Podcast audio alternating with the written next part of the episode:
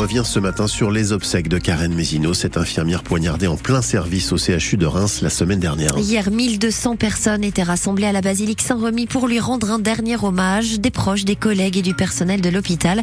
Un hommage sobre et dédié aux soignants présents, Sophie Constanzer. À la sortie, certains soignants s'enlacent, sanglotent et tous font bloc devant la basilique. Pour la famille, pour euh, tout le personnel soignant, c'est un très bel hommage qui a été rendu pour elle. Infirmières, cadres de santé, personnel du SAMU, employés de la logistique, ils sont venus avec leur blouse blanche et parfois leur détresse. Forcément, ça nous touche, hein, mais euh, c'est.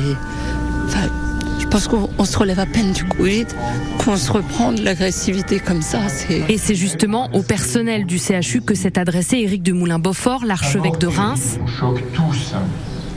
Elle aurait pu être la vôtre, à chacune ou à chacun. Elle aurait pu frapper toute blouse blanche dans l'hôpital. Émotion collective partagée par des passants. Ben, je trouve ça dramatique. Ces gens-là, ils sont là pour nous soigner et on s'attaque à eux. Je trouve ça triste et puis vraiment. Oui, c'est choquant, très choquant. Et cette émotion, elle s'est écrite par centaines de messages sur les cahiers de condoléances. Le reportage de Sophie Constanzer pour France Bleu Champagne-Ardenne.